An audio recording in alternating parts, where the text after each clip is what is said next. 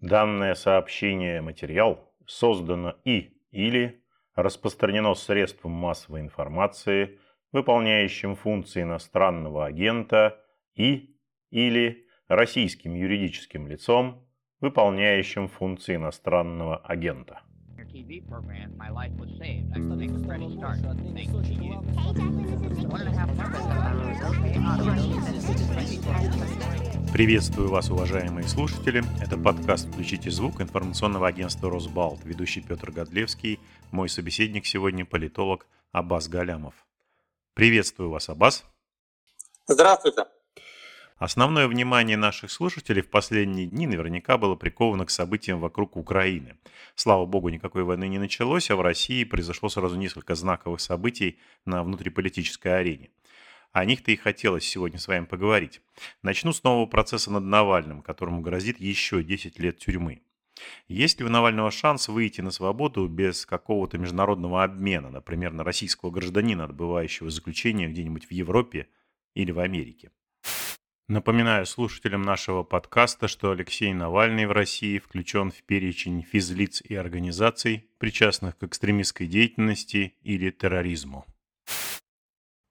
Нет, но ну он человек молодой, он э, должен прожить дольше Путина, поэтому шанс у него определенно есть. Вопрос не в том, выйдет ли он вообще, а в том, выйдет ли он э, до того, как э, Путин перестанет быть э, президентом. Вот в этом, собственно говоря, главная интрига. Уверенно утверждать, что нет, он будет сидеть бесконечно, я не могу. Например, э, Мандела вышел еще при режиме апартеида.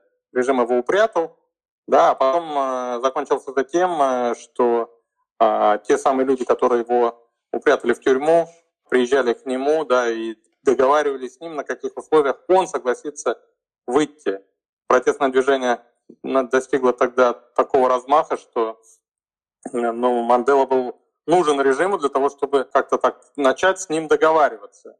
И Мандела диктовал условия, дескать, я, я выйду только вот при таких-то условиях.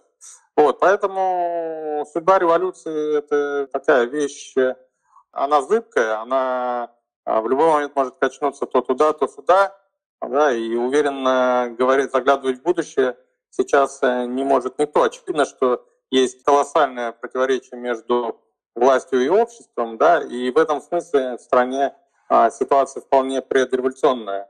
Да, пока власти удается подавлять э, общественное недовольство, но это только пока, потому что недовольство усиливается самим фактом подавления, то есть подавляя недовольство, власть, по сути, провоцирует э, дальнейшее развитие протестных настроений.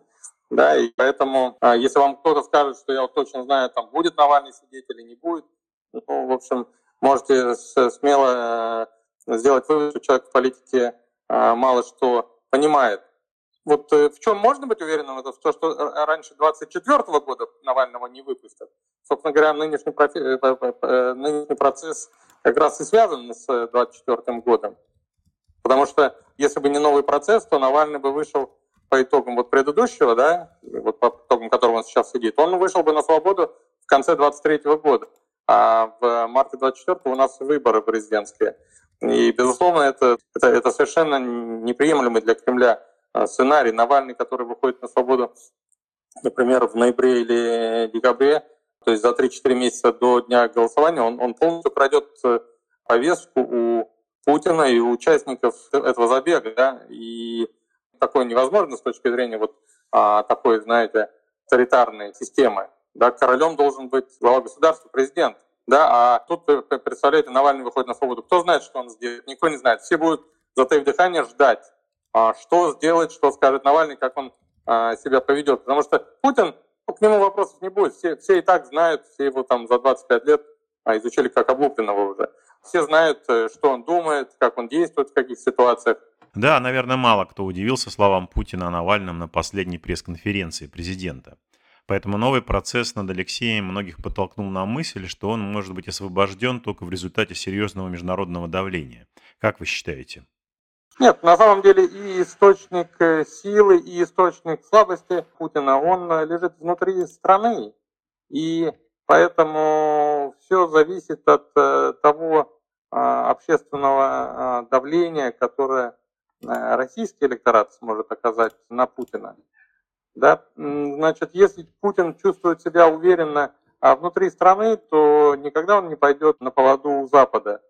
Да? И точно так же, если а, российский электорат откажет в поддержке Путину, да, и если в стране начнется массовое протестное движение, то тогда, ну, в принципе, Путин может пойти на э, какой-то а, диалог с оппозицией и на Путин, либо там надо понимать, да, что не один Путин, речь идет об правящем истеблишменте в целом. То есть, может быть, история знает такие примеры, когда в какой-то момент сам правящий истеблишмент просто так а, отодвигает от власти а, взорвавшегося, так сказать, автократа, да, и пытается сам организовать диалог с оппозицией для того, чтобы спасти хотя бы часть а, тех позиций, которые он, значит, имел. Да. Если элита почувствует, что Путин из э, того, кто гарантирует ей процветание, превратился в обузу, и тем более в гарант э, утраты статус-кво. То есть если условно говоря, народ э, разделился уже настолько, что готов сжечь усадьбы, да, то в этой ситуации элиты сами откажут в поддержке Путину. И, и они теоретически могут пойти на диалог с оппозицией. Такое тоже бывало.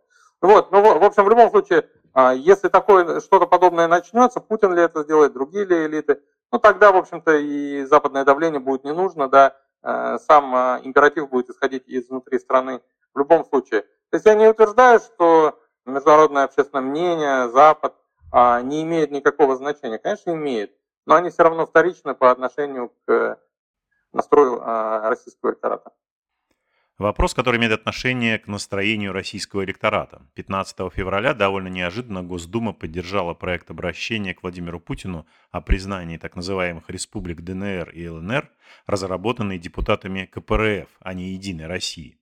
Это сподвигло многих аналитиков заговорить о том, что даже ныне существующая думская конфигурация в кризисные моменты может грозить Кремлю неприятными неожиданностями. На ваш взгляд, голосование 15 февраля может иметь серьезные последствия? Не задумается ли руководство КПРФ после этого успеха о радикализации своей позиции? Нет, если, если вы говорите о позиции КПРФ, о том, что КПРФ превращается в реальную оппозицию, то этот процесс э, начался задолго до голосования по указанному вопросу. А, да, он э, стал совершенно очевидным, ну, как минимум с 2018 года, когда КПРФ выдвинула на президентские выборы выдвинула несогласованного кандидата Грудинина, который превратился в колоссальную головную боль а, для Кремля. И вы помните, чем закончилась для Грудинина эта кампания, да?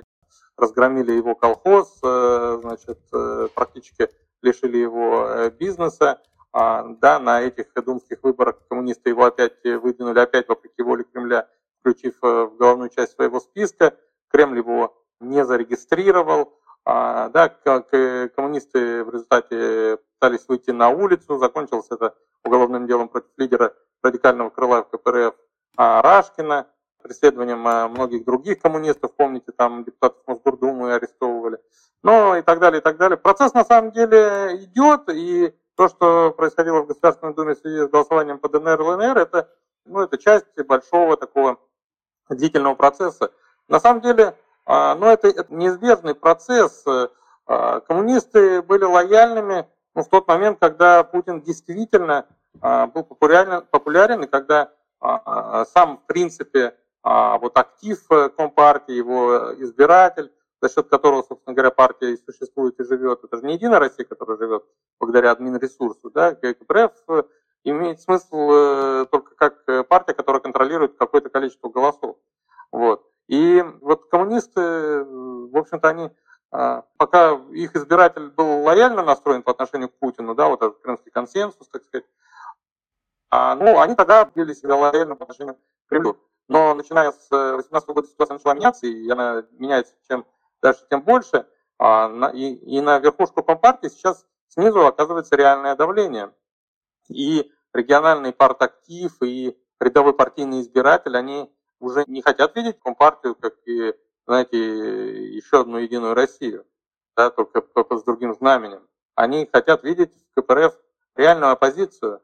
И а, руководство Компартии вынуждено дрейфовать вот в сторону все большей оппозиционности. Но в данном случае они просто попытались цинично совершенно, так сказать, украсть повестку у Кремля. Да? Они взяли и поставили вопрос в повестку, хотя, очевидно, изначально это не планировалось. Ну и в итоге Кремль вот пытался как-то тему обыграть, потому что просто взять, отыграть назад тоже не, не хотелось бы, да, они же все такие вроде патриоты-патриоты, а когда дело дошло, так э, взяли и тему э, похоронили. Поэтому единороссы даже попытались было э, внести э, свою резолюцию на ту же самую тему, да, но потом э, в итоге э, посмотрели, что э, получилось, и из Кремля пришла команда голосовать за резолюцию коммунистов, да, я, я думаю, ну, попытались просто сделать хорошую мину при плохой игре, знаете, ну, попытались просто, раз уж все равно вот эту небольшую информационную схватку мы коммунистам проиграли, то давайте, да, ну, снова попытаемся изобразить, как будто бы у нас времена вот этого крымского консенсуса, да, то есть единороссы голосуют за коммунистическую инициативу, а коммунисты, ну, они же, по сути, в общем-то, а, то, что они предложили, это, это, это же не противоречит общепатриотической, вот этой, так сказать, э, кремлевской установке, да, а, вот эта идея признания ДНР, ЛНР. Да, конечно, она неприятная в том смысле, что ну, мы не собираемся так далеко идти, да, и они уже, по сути, святее Папы Римского выглядят, коммунисты, и единороссам это, конечно, неприятно, да, ну вот, э, раз уж так получилось, то пусть хотя бы вот э, это так выглядит, что у нас в обществе есть такой широкий консенсус, что все за это, да, вот за эту патриотическую риторику не только единороссы, но, дескать, еще и коммунисты. Ну вот, э, примерно так Кремль попытался дело представить. Ну, нельзя сказать, что это абсолютно провально. То есть они более-менее выпутались из этой ситуации, которую коммунисты им попытались э, устроить. Немного выиграли, но и немного проиграли. В общем, как бы а, при своих, я думаю, остались. Что вы думаете о перспективе объединения КПРФ и партии «Справедливая Россия. Патриоты за правду»? А, то, что праворосы пойдут туда, куда им а, прикажут, а, сомнений в этом нет. Потому что эта партия без э, собственного электорального ядра и, ну, ей, в принципе, там, без административного ресурса, без поддержки Кремля ей не выжить. Да? Поэтому они могут там побрыкаться, да, но в конце концов делают так, как решат э, в Кремле. Коммунисты на это согласятся только, никогда не согласятся на условиях равноправного такого объединения. Да? А они согласятся только в лучшем случае на условиях, знаете, вот такого ну, поглощения. Да? Но если вы хотите, то вливайтесь в наши ряды. Все, не больше. Вот на таких условиях, ну да, они, в принципе, ну почему бы нет, им, в принципе, нужно же демонстрировать, так сказать, а, динамику позитивную, да, вот рост, расширение. Они и так в общем-то, предыдущую думскую кампанию достаточно успешно закончили. Они набрали а, вместо 12 голосов, процентов голосов, как это было в 2016 году, ну, почти, ну, что-то в районе 19, да, то есть э, больше, чем в полтора раза прибавка у них, почти двукратная прибавка у них получилась. Да, и тут еще вот справоросы в наши ряды вливаются. Ну, в общем-то, это такая позитивная для них э, штука, потому что в политике вообще очень важно вот это ощущение, знаете, electability, то, то есть э, то что, ощущение, что ты крепнешь, да, что твои ряды а, множатся, что число твоих сторонников увеличивается, а, да, что ты растешь, что ты расширяешься. Ну, в таких ситуациях все колеблющиеся, они тоже, э, а колеблющихся в российской политике традиционно много, все колеблющиеся, они тоже начинают, э, ну, в твою сторону посматривать, так сказать, да, понимая, потому что люди бессознательно тянутся все-таки к, к ну, наиболее вероятному победителю, да. Единая Россия, очевидно, демонстрирует отрицательную динамику, и число ее рейтинги падают, число ее сторонников а, снижается, критика власти становится из чего-то маргинального, чем была несколько лет назад, стала абсолютным мейнстримом сейчас. Сейчас быть лояльным уже не камильфо. Да, и, и в этой ситуации, когда болото вот это колеблющееся а, от, отказывается уже а, поддерживать власть, начинает смотреть в сторону оппозиции, вот тут, конечно, коммунистам продемонстрировать эту положительную динамику было бы очень здорово. Поэтому я думаю, они согласятся, но, повторюсь, это, они не согласятся на равноправное слияние, им это совершенно незачем. Да. А они, сама по себе справедливая Россия не представляет из себя никакой ценности, помимо той штуки, о которой я сказал. Ну, там нет полноценной структуры, там э, абсолютно фиктивные ячейки вот эти региональные. На самом деле партия держится исключительно благодаря, повторюсь, вот э, кремлевской э, поддержки, то, что там э, Миронова время от времени пускают в телевизор, да, и телезритель, федеральный телезритель видит, что есть у нас вот такая партия. Ну и в условиях высокого антирейтинга других партий, а, антирейтингов других партий, ну, в принципе, некоторые голосуют за справедливую Россию по принципу наименьшего зла. Да? Ну вот этот процент, он же никогда не превышает по, по, по крупному, так сказать, там, 5-6, там, да, то есть они всегда колеблются в районе вот, вот проходного барьера. То ли пройдут, то ли не пройдут. Вот, это такая невеликая ценность, в общем для КПРФ. Для другой партии ЛДПР главная ценность это, конечно, Владимир Жириновский, который сейчас тяжело заболел. Дай бог ему здоровья. Но это спровоцировало дискуссию о том, есть ли хоть какие-то шансы у ЛДПР на думских выборах без Владимира Вольфовича в 2026 году. Нет, шанс, конечно, минимальный. У партии нет идеологии, и весь ее электорат это на самом деле поклонники э, актерских талантов Жириновского. Жириновский, безусловно, очень э, талантливый, можно сказать, гениальный э, политический актер. Да? И частью его имиджа, вот этой его игры, которая так нравится вот какой-то части маргинальных избирателей, является ну, вот его вот эта беспринципность, да, а, то есть он сегодня говорит одно, завтра э, совершенно не сморгнув, так сказать, будет говорить ровно противоположное тому, что говорил вчера и так далее. А, и, и люди восхищаются, ну, какая-то часть людей. Понятно, большинство людей это злит, поэтому у Жириновского высокий антирейтинг, в общем-то, из э, всех российских политиков.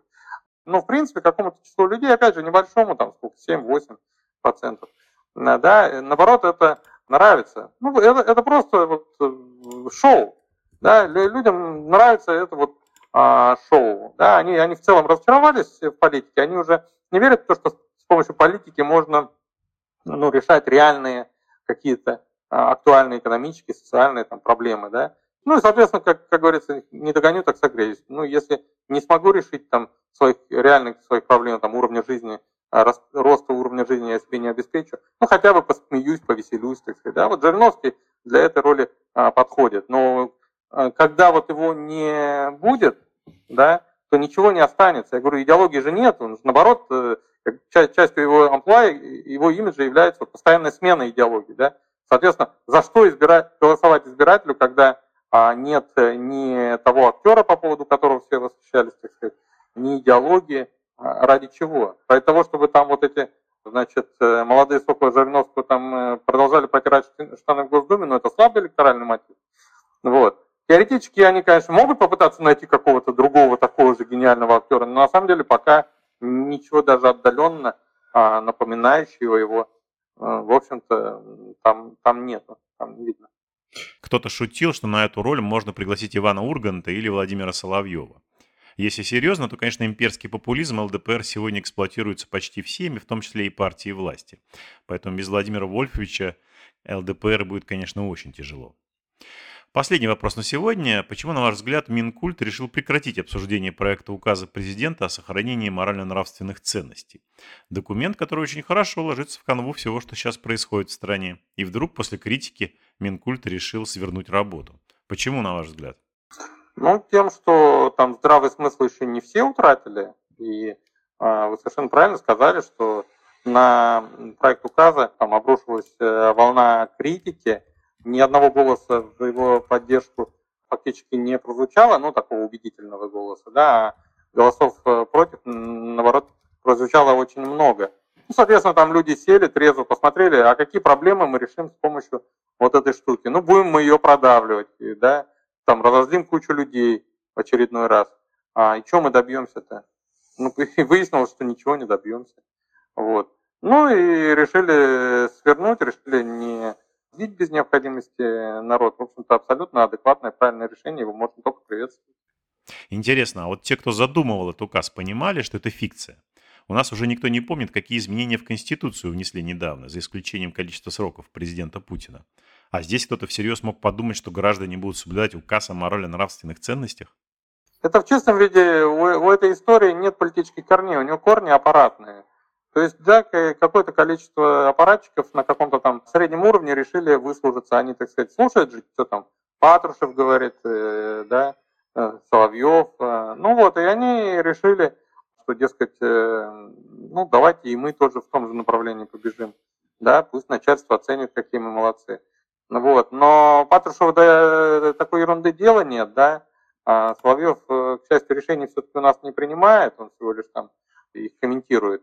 Вот. А те люди, которые отвечают за реальные последствия предпринимаемых шагов, люди, которые сидят в Кремле в управлении внутренней политики, Ну, они, они еще не окончательно утратили связь с реальностью, да, и пытаются, ну, без необходимости, так сказать, вот этот а, осиный рой не, не ворошить. Понятно, что людям а, не, не нравится происходящее с Навальным, но это все равно нужно сделать для того, чтобы решить проблему Навального, чтобы в 2024 году он неожиданно не оказался на свободе. Да? Тут хотя бы понятно, ради чего мы туда палки тычем, в этот осиный рой, и ворошим его. Да? А в случае с этим проектом указа, ну, совершенно непонятно, зачем это нужно. То есть минусы очевидны, а плюсов вообще нет. Абсолютно. Не, не будет ни одного человека, который бы, услышав про этот проект указа, вдруг возлюбит власть сильнее, чем если бы он там любил ее до этого. Вот не будет ни одного такого, ну и, соответственно, чего вот. Да, соглашусь. Огромное спасибо, Аббас. Напоминаю слушателям нашего подкаста, что с нами на связи сегодня был политолог Аббас Галямов. Спасибо большое. Спасибо, до свидания. Всего доброго. Вы слушали подкаст информационного агентства «Росбалт. Включите звук». Спасибо, что вы сделали это. Напоминаю, на нашем сайте круглосуточно доступны новости, комментарии, аналитика, видеорепортажи, обзоры социальных сетей и наши подкасты. Всего доброго и не забывайте включать звук.